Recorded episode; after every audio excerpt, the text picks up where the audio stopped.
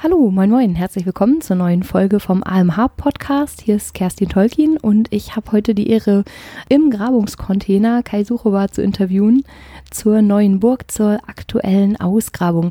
Ja, wir sitzen heute sogar zu dritt im Container hier um die Ecke von der Grabung nahe der Nikolaikirche. Auch Martina Schwalm ist mit im Boot. Sag mal kurz Hallo. Hallo, lieber AMH Podcast, liebe Zuhörer. Ja, ich hatte ja Kai vor einiger Zeit schon mal interviewt zur Grabung an der neuen Burg, die in den Jahren 2015, 16 passiert ist. 2014 und 15 14. und 2015 und 16. Mhm. Genau, wo die neuen Erkenntnisse rauskamen zur Datierung der neuen Burg.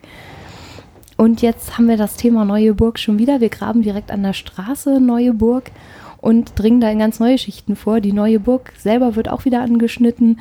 Kai, magst du einmal kurz erzählen, in welchem historischen Rahmen wir uns da im Moment bewegen mit der neuen Grabung? Also es, es gibt gerade verschiedene Grabungen hier im Bereich der neuen Burg. Eine Grabungsfirma Archon macht innerhalb des Walles Untersuchungen. Da konnten wir den Innenbereich des Walles erfassen mit einer Steinpflasterung und die kannten wir bisher nur aus Aufzeichnungen aus den 60er Jahren Skizzen im Maßstab 1 zu 500, jetzt wiedergefunden in einem kleinen Teilbereich und das erste Mal eben mit heutigen archäologischen Ansprüchen wundervoll dokumentiert. Das ist im Bereich des alten Allianzgebäudes und meine Grabung findet direkt im Straßenbereich der Straße Neue Burg statt, zwischen dem Mahnmal Nikolai und dem Leitzgebäude. Und da sind wir direkt unter dem heutigen Straßenniveau, 30 Zentimeter tiefer, sofort auf archäologische Befunde gestoßen 2017. Daraufhin hat Herr Professor Dr. Weiß den Senat gebeten, weil es so ein wichtiger historischer Ort, ob er nicht Gelder zur Verfügung stellen kann. Diese Gelder hat der Senat zur Verfügung gestellt und nun können wir da eine wirkliche Forschungsgrabung durchführen. Und wir graben uns eben vom direkten Straßenniveau runter bis auf ungefähr normal Null, also sechs Meter tief und wollen damit die ganze Siedlungsgeschichte von der Zeit des 11. Jahrhunderts bis eben zum großen Brand 1842 rekonstruieren und haben auch schon ganz, ganz tolle Befunde dazu gemacht. Das ist ja wirklich historisch ein sehr, sehr weites Feld. Wann habt ihr angefangen mit der Grabung? Wann ging das jetzt los? Ich habe gehört, es hat äh, eine ganze Weile gedauert von den ersten Funden bis zur ähm, Ausgrabung jetzt. Genau, also 2017 wurden im Zuge der Straßensanierung die ersten archäologischen Befunde freigelegt. Dann wurde klar, wie spannend historisch dieser Bereich ist und der Senat erklärte sich bereit, die Gelder zur Verfügung zu stellen. Bis sie denn letztendlich zur Verfügung standen, ist fast ein Jahr vergangen. Dann erst konnten wir mit den Geldern arbeiten, um Bauanträge zu stellen, Baugrunduntersuchungen zu machen, Gebäudesicherung rundherum zu bezahlen. Das hat auch nochmal fast ein ganzes Jahr gedauert, sodass wir eigentlich erst im September, Oktober 2019 angefangen haben zu graben. Mhm. Und wie sind die Bedingungen jetzt hier? Ist das ganz anders als äh, bei der Grabung an der anderen Seite des Hopfenmarktes, an der Nordseite? Trefft ihr hier jetzt auf optimale Grabungsbedingungen oder gibt es auch Schwierigkeiten? Nee, also optimale Grabungsbedingungen. Besser kann es gar nicht laufen, denn wir haben direkt unter dem Straßenpflaster die Besiedlung, die mittelalterliche Besiedlung schon. Sonst hatten wir immer das Problem, dass wir in Bereichen sind, wo Gebäude standen aus dem 19. Jahrhundert und die hatten einen Keller. Und die Unterkellerung hat natürlich immer die oberen Schichten oder die oberen Befunde der Besiedlung aus dem 13. Jahrhundert, aus dem 14. Jahrhundert kaputt gemacht und wir haben immer nur den Wall der neuen Burg gefunden. Jetzt auf der Grabung, dadurch, dass es im Straßenbereich war, haben wir eben die Gebäude gefunden, die 1842 abgebrannt sind. Das sind mitunter Gebäude aus dem 14. Jahrhundert, die so lange standen. Aber direkt auf dem Wall, wir haben die Oberkante vom Wall gefunden, was für mich das Besonderste ist dieser Grabung. Sonst habe ich sie manchmal bei 2,80 gefunden. Bei der nächsten Grabung habe ich sie dann bei 4,35 gefunden. Bei einer Leitungsverlegung habe ich sie bei 4,65 gefunden und jetzt bei 5 Meter und 1 rekonstruiert hatte ich den Wall mit 5 Meter Höhe und 5 Meter 1 kommt da relativ gut dran. Und direkt darauf finden wir die erste Besiedlung. Das sind dann Pfosten-Schwellriegelbauten mit Feuerstellen und so. Und das ist natürlich ein Traum. Das ist klasse. Da hat man die ganze zeitliche Abfolge, also von der neuen Burg, die im 11. Jahrhundert gebaut wurde, da haben wir wirklich die Oberkante, also dieser Komplex ist abgeschlossen innerhalb der Fläche und darauf kommen dann die, die Schichten des Mittelalters. Was waren denn die Erwartungen? Also hat man bei, zu Anfang der Grabung das schon geahnt, äh, dass solche Befunde daraus kommen würden? Also wir hatten es ganz doll gehofft. Ich mhm. hatte auch damit gerechnet, dass wir eigentlich mehr Siedlungsspuren, also Bebauungsspuren von Häusern oder Hausreste finden aus dem 13., 14. Jahrhundert. Tatsächlich ist das nur maximal 60 Zentimeter sind diese Befunde und dann kommt schon der Wall. Das Spannende ist, was wir jetzt hier eben haben, ist diese viele Keramik, die wir finden konnten und den ganz deutlichen Unterschied zwischen der Keramik des 14. Jahrhunderts, das ist ganz viel Fasssteinzeug mit Dornrand, und zu der älteren Keramik aus dem 12. und 13. Jahrhundert, harte Grauware und rote Irdenware glasiert. Also ganz viel Importkeramik hier vom 13. Jahrhundert bis ins 16. Das spricht eben auch schon für Leute, die relativ wohlhabend waren. Ich sage immer, wenn Leute mich fragen, was lebten hier für Leute? Upper Middle Class. Super, da kann man sich die Lebenswelt schon richtig vorstellen, also anhand der Keramik, die in den verschiedenen Zeitstufen verwendet wurde. Ähm, magst du zur Keramik oder zum Hauswirtschaftlichen, was man da gefunden hat, vielleicht einen Lieblingsfund vorstellen? Also wir haben verschiedene wirklich außergewöhnliche Funde. Eine Bernsteinperle mit fast 6 cm Durchmesser, durchbohrt, auf zwei Seiten abgeflacht. Das ist ein ganz besonderer Fund, aber mich persönlich spricht mehr ein Pilgerzeichen an aus dem wahrscheinlich 14. Jahrhundert. Es ist anzunehmen, jedenfalls innerhalb, ich bin in einer Forschungsgemeinschaft zu Pilgerzeichen und da, wenn wir etwas finden und wir selber nicht Bescheid wissen, dann zeigen wir das allen. Alle gucken sich das mhm. an und dann kamen wir zu dem Schluss, aha, wird wahrscheinlich aus Frankreich kommen. 14. Jahrhundert, ein wunderschönes Pilgerzeichen mit wahrscheinlich Jesus und Maria drauf bekrönt. Und das wurde auf einem Grundstück gefunden, wo wir wissen, dass 1842 eine Familie Leblanc lebte. Wahrscheinlich eben Religionsflüchtlinge, die nach Hamburg kamen, um hier in Sicherheit leben zu können, ihre Religion auszuüben. Spannend ist aber, dass ungefähr eben ja, 400 oder 500 Jahre vorher da schon ein französisches Pilgerzeichen ist. Mhm, das heißt, die Verbindungen bestehen schon oder vielleicht haben wir schon früher dann ja, Leute, die nach Hamburg gezogen sind aus Frankreich, die internationalen Verbindungen auch durch die Keramik sind da ganz gut schon belegt. Für eine Handelsstadt im Mittelalter ist das recht beachtlich oder ja. gibt es das überall so? Also in meiner Wunschvorstellung sind die Leblancs natürlich schon im 14. Jahrhundert mit dem Pilgerzeichen gekommen, gibt mhm. aber keinen einzigen Beleg dafür. Das ist meine Wunschvorstellung. Vorstellbar wäre es allerdings und das zeigt, diese ganze Straße zeigt, wie international Hamburg auch schon eben im 17. und 18. Jahrhundert da. Wir haben Leblanc als Franzosen, wir haben eine Familie Rossi aus Italien und das zeigt eben, dass der offene kaufmännische Geist bis heute in Hamburg immer noch vorhanden ist. Da haben wir die, die Basis sozusagen, die Anfänge der Kaufmannsstadt. Du sagtest wirklich aus dem 12., und 13. Jahrhundert haben wir relativ wenig Funde, als wir den Übergang haben von der neuen Burg, die ja auch als Verteidigungsanlage da der sächsischen Herzöge diente, den Übergang zur Kaufmannsstadt. Aus der frühen Zeit haben wir nicht so viel gefunden in dieser Grabung. Ja, also wir haben die Oberkante vom Wall und überwiegend dann Befunde und Funde aus dem 13., und 14. Jahrhundert. Einige Funde könnten aus dem 12. stammen an sich ist ja die Gründung der Neustadt für das 12. Jahrhundert urkundlich belegt oder in einem mhm. Freibrief von Graf Adolf von Schaumburg für Wierat von Beutzenburg, aber beides sind Fälschungen aus dem 13. Jahrhundert und alles, was wir finden, ist tendenziell 13. Jahrhundert, so dass ich persönlich glaube, dass die Gründung Ende 12. Jahrhundert vielleicht erst um 1300 passiert ist oder um 1200. Mhm, das heißt, man hat ein bisschen zurückdatiert, um sozusagen Traditionen und Rechte schon in der Vergangenheit zu verorten und so richtig durchgestartet ist die Kaufmannssiedlung dann erst im 13., 14. Jahrhundert. Ja, also das sieht man ganz deutlich an der Keramik. 13. bis 14. Jahrhundert war das, eine, war das Boomtown. Mhm. Kannst du sagen, wie viele Leute damals hier lebten? Wie groß war Hamburg? Das ist ganz schwierig zu schätzen. Also ich gehe davon aus, dass 1500 Leute, also in Altstadt und Neustadt insgesamt lebten so klein.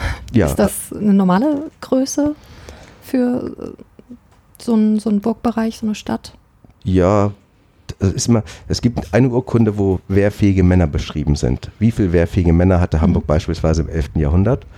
Und über die wehrfähigen Männer wird dann erschlossen, wie groß die Bevölkerung ist. Und für das 11. Jahrhundert steht in der Urkunde ja ungefähr 100 wehrfähige Männer und dann wurde daraus geschlossen 500 Bewohner und das finde ich sehr knapp. Mhm. So, es gibt andere Schlüssel, aber die sind natürlich dann moderner, sodass man da sagen würde, das würden 1000 sein. Und 1000 Leute ist schon relativ viel. Lübeck hat im 13. Jahrhundert allerdings schon 25.000 Einwohner. Also Lübeck ist da eben mhm. die Metropole und Hamburg wird eigentlich erst richtig doll bedeutsam mit der Entdeckung der neuen Welt und dem Anschluss über den Atlantik an die ganzen neuen Kontinente. Das schmerzt mein Hamburger Ehrgefühl jetzt ein bisschen. Das kann ich gut verstehen. Aber Lübecker sind auch immer sehr stolz darauf zu sagen, wir sind die Könige der mhm. Hanse.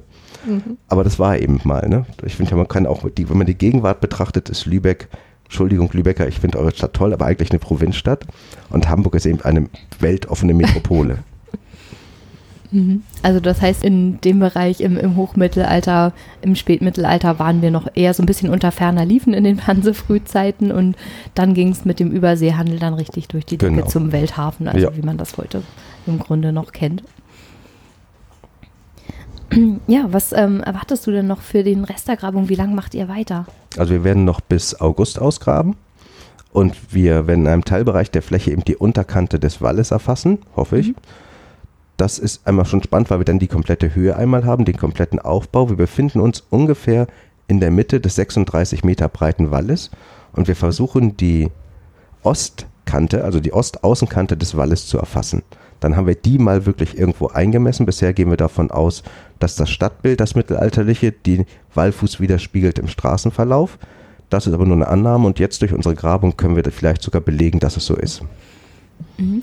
Wie muss man sich denn diese neue Burg damals vorstellen? Wie, wie funktionierte das Leben da drin? Wie lag das in, in dieser Alsterschleife drin? Also die neue Burg ist die größte Burg des 11. Jahrhunderts in Norddeutschland. Sie mhm. hat eine Wallbreite von 36 Meter. Der Wall ist selber so gebaut oder so strukturiert wie eine Deichanlage.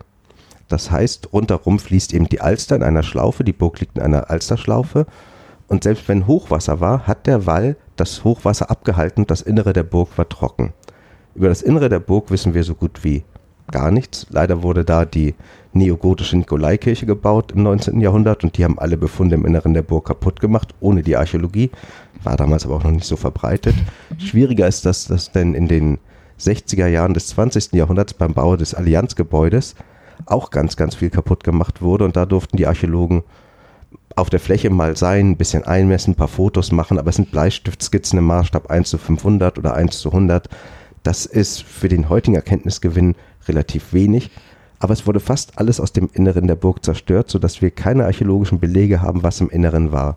Es gibt Analogien zu anderen Burgen, die Strellerburg und eine Burg bei Itzehoe, dass die sächsischen Burgen innen bebaut waren. Und mhm. dies war ja nun der Stammsitz der Belunger durch Herzog Bernhard II., sodass ich, ich persönlich davon ausgehe, auch wenn ich keinen Beleg dafür habe, dass da natürlich ein herrschaftliches Haus war für den Herzog. Dazu gehört eine Bäckerei. Ein Schmied wird da gewesen sein. Es werden kleine Gartenflächen da gewesen sein, damit man nicht immer raus auf die Felder muss, wenn man was kochen will für den Herzog. Es werden Unterkünfte für die Bediensteten da gewesen sein. Da wird also ein kleiner, jedenfalls in meiner persönlichen Vorstellung, ohne archäologische Belege, ein kleiner Hofstaat drin gewesen sein. Und ich schätze, dass in der Burg vielleicht als ständig be ständige Bewohner vielleicht so 100, 150 Leute waren. Mhm. Aber das war damals die größte Burg Norddeutschlands, also ein herzoglicher Adelssitz. Das muss damals schon beeindruckend gewesen sein für die Leute, die aus der Hamburger Umgegend kamen. Ja, auf alle Fälle. Und es war auch während der Bauzeit, also von 1021 bis 1033, eine riesige Baustelle. Im gleichen Zeitraum baute der Schwager von Herzog Bernhard II., eben der Schwagerbischof Unwarn, den Heidenwall. Also zwei riesige Baustellen, die gar nicht mit den Leuten, die in Hamburg lebten, bewältigt werden konnten. Das heißt, es müssen, müssen Arbeiter von überall gekommen sein, um hier diese beiden großen Anlagen zu bauen.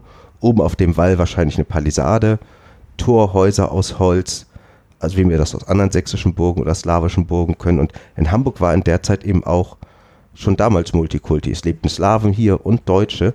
Man kann das an der Keramik erkennen und ich glaube auch, dass man es an dem Burgenbau erkennen kann. Es gibt eine Doktorarbeit von Dr. Lemm, der hat herausgefunden, dass die sächsischen Burgen, was Holzarbeiten angeht, nicht so hoch entwickelt waren wie die slawischen Burgen. Und wir finden hier ganz, ganz viele Holzarbeitungstechniken im Wald, die eher für slawische Bautechnik sprechen. Mhm. So, das ist eben, denn Slawen bauen den sächsischen Ringwall in meiner Vorstellung und das mit einem richtig guten Holzbau-Know-how. Das heißt, wir haben hier richtig Profi-Handwerker, die aus der Region kommen, wo Slawen und Deutsche zusammenarbeiten auf der Baustelle, um die riesigen Verteidigungswerke Heidenwall und Neueburg zu bauen. Genau. Also auch das schon ein interkulturelles Projekt hier. Und die Stadtentwicklung scheint ja so in Wellen dann zu verlaufen. Also im 11. Jahrhundert ist Hamburg ein wichtiger Zentralort, dann geht es erstmal wieder ein bisschen abwärts und dann geht es im Hochmittelalter wieder. Genau, ist ja durch im, die Decke. Im 12. Jahrhundert wird Lübeck eben gegründet und zieht alle Macht letztendlich an sich. Auch alle Interessen, auch alle Handelssachen. Der Ostseehandel spielt eben eine sehr, sehr große Rolle. Der Baltische Staatenverbund, da spielte Nordseehandel und Atlantik natürlich noch überhaupt keine Rolle. Mhm. Kommt denn die neue Burg und die Erkenntnisse, die ihr gerade darüber gewinnt, kommt das in der Burgenausstellung, die für Ende des Jahres geplant ist, schon zum Tragen? Werden wir da was sehen können? Ja, ich gehe eigentlich fest davon aus. Wir werden mit der wissenschaftlichen Auswertung noch nicht gänzlich fertig sein, aber es werden schon Vorberichte da sein und Überlegungen. Vor allen Dingen haben wir ja schon zahlreiche Grabungen durchgeführt. Die werden da mhm. alle mit gemeinsam einfließen. Und wir wollen ja, abgesehen von der Burgenausstellung, planen wir ja oder würden wir gerne ein Museum auf dem Hopfenmarkt errichten, wo es möglich sein wird, wenn alles so kommt, wie wir es möchten, dass man auf der einen Seite sechs Meter runter geht mit einer Treppe, dann geht man durch den Original Wallbefund. Man sieht also die schweren Holzkonstruktionen, die Höhe des Walles, wie er aufgebaut ist und kann auf der anderen Seite wieder rausgehen.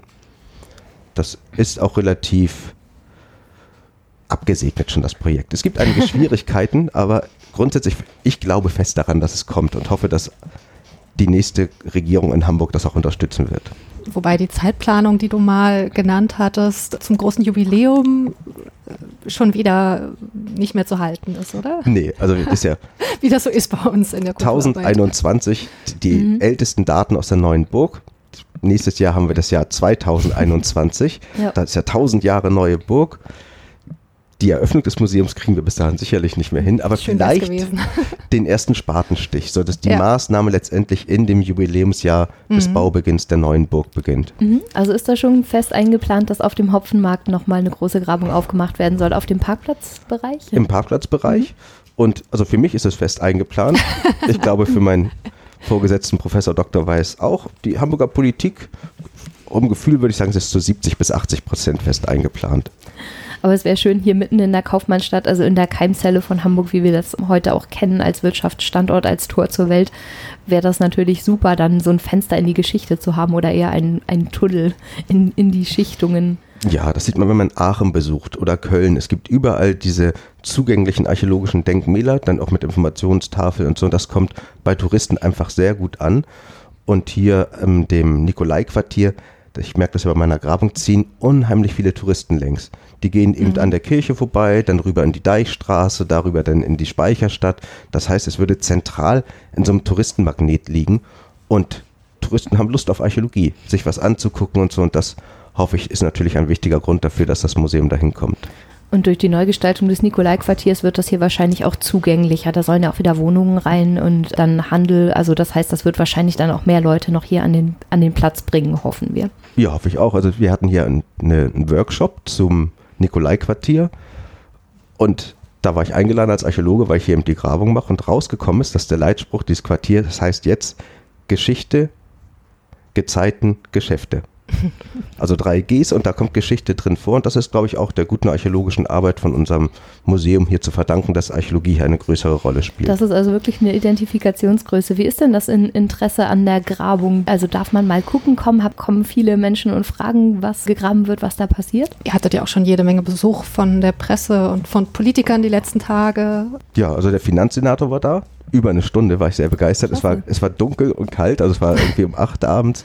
Aber er war sehr, sehr interessiert, fand das sehr spannend und auch das Museum dazu. Also ich glaube, der Finanzsenator steht diesen Dingen positiv gegenüber und hat vor allen Dingen ein Interesse an Kultur und an Tourismus. Er hat auch ganz begeistert getwittert übrigens. Ja, habe ich gesehen. Über die Grafung, ja.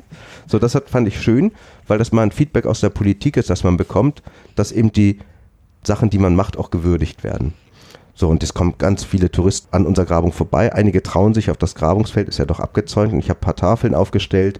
Und wenn sich das anbietet, weil gerade nicht oben gearbeitet werden muss, können sich die Tafeln oben angucken. Und hin und wieder guckt auch mal einer ins Zelt. Finde ich auch total in Ordnung, solange es den Arbeitsablauf nicht stört und die Befunde nicht beschädigt. Mhm. Aber richtige ja. Führungen sind diesmal nicht geplant, oder? Doch, es soll noch welche geben. Genau, oder? es gibt, wird zwei Führungen geben. Eine für den Geschichtsverein, glaube ich. Für den Museumsverein. Für den Museumsverein mhm. und eine öffentliche. Okay, ist schon raus, wann die sein wird? Die werden gerade terminiert.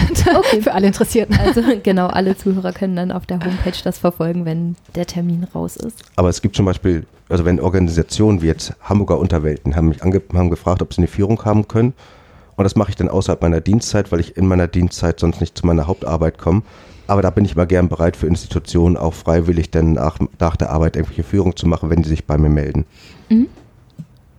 Super, das heißt, alle Interessierten können da mal anfragen oder zumindest mal einen Blick über den genau. Zaun werfen, wo dann die Hamburger Stadtgeschichte im Untergrund langsam zum Vorschein kommt. Wir waren eben selbst auf der Grabung und haben geschaut, wie viele Schichten aus vielen Jahrhunderten da kommen, die sich sehr unterscheiden. Also von den frühmittelalterlichen Befunden des Walls bis zu richtig Mauerwerk, was man dort sehen kann. Was ich tatsächlich sehr spannend fand, vielleicht erzählst du noch mal kurz was dazu. Wie gesagt, Kai hat uns gerade eine kleine Führung über die Grabung gegeben und noch vor dem Grabungszelt steht eine große Tafel mit ganz vielen Schaubildern und historischen Informationen und Rekonstruktionen. Und wir haben uns ja gleich gefragt, für, für, an wen die sich richtet und ob das für die Besucher ist oder ähm, und du meintest, ähm, das ist auch tatsächlich für die Mitarbeiter. Ja, alle Mitarbeiter haben bei mir den gleichen Wissensstand. Ich versuche alles, was ich rausfinde, sofort meinen Mitarbeitern zu geben, mhm. weil ich glaube, je intensiver man selber im Arbeitsprozess und auch im wissenschaftlichen Prozess auch als Grabungsarbeiter integriert ist, desto besser ist die Arbeit, die man da vor Ort mhm. machen kann. Und ich finde nach wie vor ist das auch eine Würdigung meiner Mitarbeiter, mhm. dass ich ihnen alles, was ich herausfinde, sagt. Wir haben ein ganz, ganz tolles Arbeitsklima hier und das ist eben dem zu verdanken, dass wir alle interessiert sind. Ich habe einen Mitarbeiter, der ist mittlerweile Experte für mittelalterliches und neuzeitliches Glas. Das war schon vorher. Obwohl Aber, Sie eigentlich gar keinen archäologischen nein, das, Hintergrund haben. Der ist eigentlich Drucker. Also ja, okay. hat, das Druckhandwerk gibt es heute ja nicht mehr so richtig. Mhm. So, deswegen hat er Schwierigkeiten mit der Arbeitsfindung. Aber der ist jetzt, also wie gesagt, mittelalterliches, neuzeitliches Glas kennt er sich besser aus als ich. Und jetzt fängt er an mit Steinzeug und Steinzeugkrügen und Keramik, hat eine eigene Sammlung zu Hause und das ist so schön. Ein anderer hat Interesse an Militaria. Wir haben jetzt in dem einen Keller aus dem 18. Jahrhundert ganz viel Projektile gefunden für Musketen oder Arkebusen und so. Und da kennt er sich gut aus. Er kennt also Knöpfe von französischen Uniformen, welches Regiment das ist und all das. Und die bringen alle dieses Wissen hier mit ein. Das ist eine große Bereicherung. Das heißt, Archäologie und Geschichte wirken hier richtig ansteckend. Ja. Ja, das ist klasse. Da kann sich jeder so sein Steckenpferd suchen und dann wird das Bild auf einmal viel größer, viel runder. Man, man erfährt so viel mehr über die Menschen, die da früher gelebt haben ja. und die Gegenstände, die sie benutzt haben. Ist zum Beispiel so, dass meine Mitarbeiter auf der Grabung, wenn ich Befunde, wir nennen das denn Einzeichen, so Erdschichten unterscheide und den Nummern gebe, dann fragen sie auch manchmal, warum? Wieso unterscheidet sich diese mhm. Schicht von der? Und dann versuche ich das so zu vermitteln, dass es jeder versteht, weil dann kann er das besser in seiner Arbeit auch umsetzen. Und ich finde mhm. jede Frage, auch das in Frage stellen, meiner Sachen da eher bereichernd. Weil in Frage stellen bedeutet nochmal kritisch darauf gucken, nochmal drüber nachdenken und es bedeutet für das ganze Team Wachstum und das ist das, was ich finde, was wichtig ist. Ja, sag mal, apropos äh, die Nummern, äh, diese Grabung ist ja eine erstaunliche Zettelwirtschaft da unten. Ähm, da, also es gibt unglaublich viele Markierungen, Nummerierungen, Beschriftungen. Wie geht ihr da vor? Was passiert mit diesen Nummern? Wofür stehen die? Also unser sag mal, unser normaler Arbeitsablauf ist, wir sehen eine Fläche, also irgendwas, dann wird es mit so kleinen Geräten, das ist so ein kleines Gartengerät so, oder mit kleinen Mauerfällen, wird es geputzt. Mhm. Dann kann man schon Schichtungen erkennen. Die eine Erdschicht sieht anders aus als die andere. Eine ist gelbsandig, eine ist dann eben grautonig. Dann Mauerwerk und alle diese unterschiedlichen Erdschichten, Mauerwerk und so bekommen eine Nummer. Das ist wie bei der Spurensicherung. Jedes mhm. Indiz kriegt eine Nummer. Das ist der sogenannte Befund. Das wird dann im Befundbuch beschrieben. Erst eine neutrale Beschreibung. Was sehe ich? Das ist ja schon mein Beruf. Was sehe ich? Was fasse ich an? Am Anfassen kann man unterscheiden, ob es Ton ist oder Klei oder Sand. Da kann man dran riechen. Was rieche ich? Riecht es irgendwie besonders? Man könnte auch dran schmecken. Und man könnte, wenn man, mit, wenn man mit Geräten aus Eisen so über Boden kratzt, hört man auch. Grobkörniges Material klingt anders als feinkörniges Material. Das heißt, ich nutze alle meine Sinne, um Informationen zu sammeln. Und dann mache ich mir Gedanken, wie kann die Erde dahin gekommen sein? Denn alle Erde, die wir hier ausgraben, ist von Menschen dahin gebracht. Warum ist sie dahin gebracht? Welche Funktion erfüllt sie? Das kommt dann alles in das sogenannte Befundbuch rein. Und jetzt sind wir bei Befund 668 und wir werden sicherlich viele tausend Befunde haben. Und das ist natürlich spannend, weil nachher kann man die Funde auch den Befunden zuordnen. Wir finden beispielsweise Keramik, die typisch ist für das 14. Jahrhundert in der Schicht 300. Mhm. Darunter finden wir Keramik, die typisch ist für das 12. Jahrhundert, nehme ich mal an. Dann können wir sagen, die Schicht darunter ist eher 12. Jahrhundert und die Schicht 300 ist eher 13. Jahrhundert. Die Datierung funktioniert dann letztendlich über die Funde aus den Schichten und da ist eben auch sorgfältiges Arbeiten einfach sehr wichtig.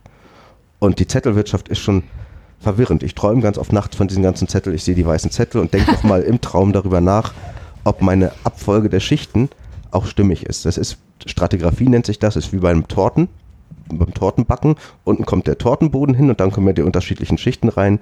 Bei einer Schwarzwälder Kirschtorte und so ist mit dem Boden auch. Der wächst nach und nach nach oben und manchmal sind Gruben eingetieft und das ist alles nicht so schlüssig immer, wie sich das jetzt anhört. Manchmal sind einige Dinge nicht klar, wie Schichten verlaufen, welche ist älter, welche ist jünger und dann wälzt man das Problem auch nochmal im Traum weiter. Mhm. Aber da ergeben sich dann aus den Befunden ganz wunderbar Strukturen und ähm, man kann so ein bisschen nachvollziehen, wie die Leute so aufeinander aufgebaut haben, sich langsam hochgesiedelt haben und die Parzellen sind noch schön sichtbar, habe ich gesehen. Die sind ja nach der Verfüllung des Burgwalds entstanden für die Kaufleute, die sich ansiedelten und äh, du kannst die wirklich nachverfolgen bis ins 19. Jahrhundert und dann sagen, wer da gewohnt hat? Genau, wir haben 1842, der große Brand vernichtet hier einen Großteil der Gebäude in dem Bereich, aber davon gibt es Pläne. Da hat man auch Namen, wer da wohnte und die kann man auch relativ weit zurückverfolgen, relativ leicht bis ins 18. Jahrhundert hinein durch die Hamburger Adressbücher. Die kann man sich bei der Stabi online angucken. Da kann man dann eingeben, Neue Burg 7 oder so und dann sieht man, wer da wohnte. Auch was, für Gewerke da, was, da, was die als Beruf hatten. In den älteren Zeiten wird das sehr viel komplizierter. Das, da bin ich dann raus, das machen Historiker. Eine Frau Dr. Urbanski ist für uns da am Arbeiten und versucht zu rekonstruieren, wer eben auch im 14. oder 15. Jahrhundert auf unseren Grundstücken lebte und das wird nachher alles zusammengespielt. Und da kann man solche Fragestellungen denn haben wie, sieht man ein bestimmtes Gewerk, also ein bestimmtes Handwerk mhm. oder so, in den Funden, die man da hat. So finde ich bei einem Buntschmied meinetwegen mehr Messing und Kupferreste als bei einem Kaufmann. Das sind so alles Fragen, die wir dann beantworten können, wenn wir auch die Gewerke dazu kennen. Und das ist natürlich toll, weil dann Geschichte und Archäologie Hand in Hand gehen. Dann gibt es ein buntes, anschauliches Bild von der Nachbarschaft und wer welches Handwerk äh, ausgeübt hat, welcher Nachbar ausgezogen ist, wo jemand Neues kam. Ja, und es wird ganz viel über die Erbebücher geregelt. So, mir war das gar nicht so klar, wie, wie kompliziert denn doch das ist. Man vererbt gar nicht alles an seinen Sohn oder so, sondern die eine Haushälfte bekommt denn die Tochter, die andere Haushälfte bekommt der Sohn. Der Sohn kauft sie aber von der Tochter und wahlloses Durcheinander für meine Augen oder für meine Ohren. Da bin ich immer froh, dass das Historiker machen.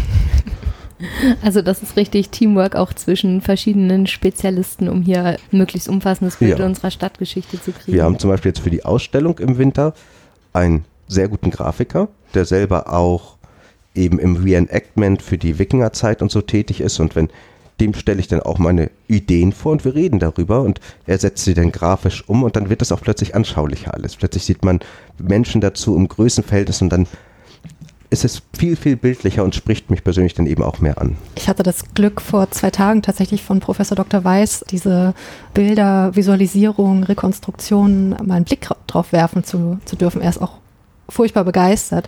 Was wird denn damit passieren? Also hier gab es ja auch 3D-Vermessungen und ich, ich höre es immer so Leuten auf den Fluren des Museums, was da so geplant ist oder was man gerne hätte, 3D-Modelle. Was ist denn da für die Ausstellung? Wie versucht ihr denn mit den wenigen Funden tatsächlich, die vorhanden sind, da eine lebendige Ausstellung also gerade bei der Neuenburg machen wir es so, wir beziehen alle archäologischen Quellen ein, die wir haben, aber weil wir beispielsweise aus dem Inneren der Burg nichts wissen, weil ja durch den mhm. Bau der neogotischen Nikolaikirche und das Allianzgebäude fast alles zerstört wurde, machen wir Analogien zu anderen mhm. sächsischen Burgen und nehmen die Informationen, wenden die auf unsere Burg an. Das hilft uns schon mal weiter. Und es gibt ja auch für die Hammerburg diese Ansicht, modernes Stadtbild mhm. und dann die Hammerburg da rein projiziert, damit jedem Betrachter, Touristen oder Hamburger sofort klar ist, hier war sie und da neben ist das Hofbräuhaus oder so. Ist eines der beliebtesten und meist nachgefragten Bilder äh, am Museum übrigens. Ist auch, also das macht es ja so mhm. klar plötzlich, wenn man jetzt hier ja. Straßen geht und ich erzähle jemandem, ja, hier ist die neue Burg, dann geht man in eine Straße und es ist nicht empfindungsstark, mhm. weil das ist eine reine Sachinformation, die über die Akustik kommt. Wenn ich dann ein Bild sehe und sehe, oh Mann, hier war die Burganlage und das wird der Grafik machen, der wird eben diese Burganlage in das moderne Stadtbild hineinsetzen, mit einem Blick so von 200 Meter Höhe eben in die Burg hinein. Und das macht es dann klar, dass mitten im modernen Stadtbild eigentlich überall in Hamburg archäologische Relikte und Denkmäler unter uns verborgen sind. Merke ich immer, wenn ich Führung habe und sage, und hier ist das und das und hier ist das und das, dann verstehen die Leute eigentlich, dass Hamburg auf seiner Geschichte steht. Mhm. Ich fand es auch äh, unglaublich beeindruckend, diese, dieses Eingangsportal, was er so visualisiert hat, mal zu sehen, weil die neue Burg ja auch gar nicht äh, den Vorstellungen von einer Burg bei Otto Normal sozusagen entspricht. Ja, das ist, ging mir ganz genauso, als ich anfing zu studieren und dann hatte ich ein Seminar Burgen in Schleswig-Holstein. und ich habe früher irre gern mit Ritter gespielt, hatte Ritterburgen aus Plastik und Holz und so und dachte, oh, habe ich gar nicht gewusst, bei uns in Schleswig-Holstein Burgen und dann fahren wir da mit dem Bus hin und dann guckt man in die Landschaft und denkt, hm, irgendwas fehlt hier. Und dann ist es ja bei uns nur ein, eine Holzerdewall. Mhm. So eine Holzkastenkonstruktion, da wird Erde reingepackt und oben kommt eine Palisade rein. Und das ist die Burg. Und das ist schon emotional enttäuschend, wenn man an die schönen Ritterburgen aus ja. Ivanhoe denkt oder König Artus oder so. Da war ich am Anfang enttäuscht. Mittlerweile habe ich mich damit abgefunden. Wir haben hier oben eben keinen Stein als Baumaterial. Wir haben nur Holz und das ist auch schon in Ordnung. Aber also gerade diese Visualisierung, die haben das wirklich mal mhm. lebendig und äh, beeindruckend ja. gezeigt. Also eben, es ist da nicht nur Holz, sondern trotzdem unglaublich beeindruckende Konstruktion. Finde ich auch. Die Dänen haben schon ganz, ganz früh angefangen, solche Rekonstruktionen zu machen. Da habe ich das das erste Mal erlebt bei der Trelleburg in heute Südschweden. So, und das war, fand ich total toll. Da sah das eben auch aus wie eine Ritterburg, so wie man sich das vorstellt. War zwar aus Holz, aber es hatte eben Flair. Es sah nicht nur aus wie so ein langweiliger Ringwall. Und deswegen finde ich diese visuelle Darstellung einfach ganz wichtig. Mhm. Und ob die nun im Detail stimmt, die Palisade beispielsweise oben. Da wird eine Palisade gewesen sein, sonst könnte man einfach rüberrennen. Aber ob die jetzt Schießscharten hat oder ob sie alles die gleiche Höhe hat und so, das können wir im Moment nicht sagen. Aber auf dem Bild stellen wir natürlich eine Möglichkeit dar. Und die finde ich trotzdem wichtig. Es muss nicht die richtige Möglichkeit sein, aber sie erschafft eben ein Bild. Es gibt im Museum für Hamburgische Geschichte ein Modell der neuen Burg. Mhm. Da gibt es das Torhaus und innen drin ist sie leer. Das erweckt genauso ein Bild bei Leuten, mich, oh, das ist eine große Burganlage und drin steht gar nichts. Mhm. Dann steht mhm. vielleicht im Text, innen drin konnte nichts nachgewiesen werden, deswegen ist dem Modell nichts dargestellt, aber wer liest denn schon den Text? Man sieht das Bild und denkt, oh, die war leer. Und jetzt gehen wir eben dazu über und sagen, okay, wir packen da einfach was rein. Ob das nun genauso da war, können wir gar nicht sagen. Aber ich gehe fest davon aus, dass im Inneren der Burg irgendetwas war. Und auch da entsteht ein Bild im Auge des Betrachters, das eben genauso ist, als wenn da nichts drin wäre. So, es ist beides ein Bild, das nicht passend ist, mhm. sondern nur eine Möglichkeit von dem, was da sein könnte. Aber das hilft total bei der Orientierung. Ich merke das auch bei meinen Führungen, auch zur Hammerburg, wo wir am Bischofsturm starten, wo auch diese Visualisierung ist. Dann gibt es ja mittlerweile auch die ganzen digitalen Möglichkeiten. Das Archäoskop mhm. jetzt als jüngstes ähm, Mitglied unserer Familie der digitalen Vermittlungstechniken und da kann man so richtig schön eintauchen und ähm, einmal einen Kameraschwenk über die Hammerburg machen. Sowas kann ich mir zur neuen Burg auch super vorstellen. Und viele auch Hamburger wissen ja gar nicht, was sich im Untergrund verbirgt und sind, sind dann total überrascht und finden das total klasse, da digital ein Fenster in die Vergangenheit zu bekommen. Ich finde auch gut, dass dann dadurch Diskussionen entstehen. Bei dem Hammerburg, sag mal, die Toranlage. Ich habe die Toranlage gesehen und dachte, hm, so stelle ich sie mir eigentlich gar nicht vor. Kann ja nicht sein. So stelle ich sie mir persönlich nicht vor. Ich kenne keine Belege, die so ähnlich sind. Andere haben Belege gefunden, dass es so ist. Und dann entsteht eine Diskussion darüber. Und das ist ja gerade das Spannende. Ich habe etwas dargestellt, von dem ich von Anfang an sage, es ist eine Möglichkeit. Und dann fangen unterschiedliche Fachleute oder auch Nicht-Fachleute darüber an zu reden, kann es denn so gewesen sein? Und dann ist schon das passiert, was ich mir eigentlich in einem Museum wünsche. Der Dialog ist entstanden und das mhm. Reflektieren. Das merke ich auch tatsächlich in den sozialen Medien, die ich ja äh, fürs Museum betreue inzwischen, dass Hobbyarchäologen, Historiker, ähm, Leute, die sich entweder professionell oder in ihrer Freizeit diesen Themen beschäftigen, da total drauf einsteigen, ihre eigenen Schlüsse ziehen, auch mal Gegenargumente bringen und ja, gerade wenn wir damit so an die Öffentlichkeit gehen und ja uns auch diskussionsfreudig zeigen mit unseren Annahmen, vielleicht Ergebnissen oder Vorstellungen, da ganz viel Rücklauf kriegen. Ja, das ist schön, wenn das so kooperativ dann funktioniert und man sich seine Stadtgeschichte im Dialog dann anschaulich macht für jeden Einzelnen. Ja. Ja, was würdest du dir vielleicht für die Zukunft noch wünschen? Also ich würde mir auf alle Fälle wünschen, dass das Museum auf dem Hopfenmarkt entsteht. Mhm. Bedeutet zum einen, dass für mich und mein Team wieder Arbeit da ist. Wir haben ja immer alle nur Zeitverträge. Und jede Grabung, die wir bekommen, bedeutet, wir haben Arbeit. Das ist schon mal sehr, sehr gut dann ist die neue Burg mittlerweile so mein Hauptforschungsgebiet eigentlich. Und das wird ein großer Schnitt dadurch, mit dem ich meine Erkenntnisse nochmal überprüfen kann, reflektieren und so. Und dann ein archäologisches Museum mitten in Hamburg zu haben. Wir haben zwar das Archäologische Museum in Harburg, aber viele meiner Leute würden nie nach Harburg fahren. Harburg ist für die wie eine andere Welt. Die fahren nicht mit der S-Bahn über die Elbe. Das ist nicht mehr Hamburg.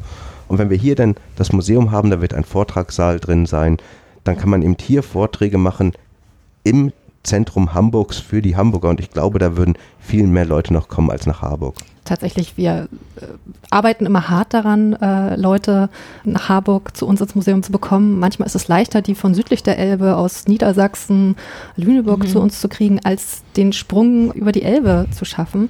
Und Projekte wie der Bischofsturm, ähm, die ähm, Bespielung des Domplatzes, das Archoskop, das sind ja auch so Projekte, Versuche, ähm, Fuß in die Tür zu kriegen in, in Hamburg und ähm, ja, zu zeigen, uns gibt's und wir haben ganz viele lebendige, spannende Ergebnisse. Folgt uns doch mal oder äh, hört euch unseren Podcast an, liest unseren Blog, geht auf die Grabung, redet mit den Archäologen. Es passiert unglaublich viel. Mhm. Ähm, in der ganzen Stadt und im Landkreis. Ja, ich habe das Gefühl, das wird auch wahrgenommen und wertgeschätzt. Also auf meinen Führungen, es kommen unheimlich viele Fragen und die finden das prima, dass die Archäologie eben präsent ist in der Stadt und stellen ganz viele Fragen dazu die sind ja auch unglaublich an so Material und Visualisierung und äh, Rekonstruktionszeichnung interessiert. Ich habe ja auch ab und zu mal so eine Führung oder Veranstaltung mitgemacht, so nach der Kirchen zum Beispiel. Die haben gleich alles am liebsten mit nach Hause nehmen wollen an, an Bildwerk, an ähm, Karten, um dieses Bild mit nach Hause zu nehmen, was eigentlich alles noch unter dem also welche Schichten sozusagen äh, noch, noch unter ihren Füßen liegen und mhm. ähm, das scheint echt ein Identifikationspotenzial zu bieten. Das finde ich ganz toll, dass da viele so schön mitgehen. Und ich meine, das gibt uns dann ja auch die Chance, hoffentlich, wenn dann da deswegen auch Gelder fließen, dass diese ganzen schönen Projekte in Zukunft umgesetzt werden können. Ja, hoffe ich auch. Ja, da bleiben wir interessiert und gespannt, was, was die Zukunft noch bringt. Dann würde ich sagen, lassen wir dich mal in Ruhe weitergraben. Vielen, vielen Dank Gut. für den Einblick heute Vormittag. Das hat sehr viel Spaß gemacht. Dankeschön. Ja, vielen, vielen Dank, Kai. Ja, schönen Tag wünsche ich allen Zuhörern noch. Ebenso. Tschüss. Tschüss.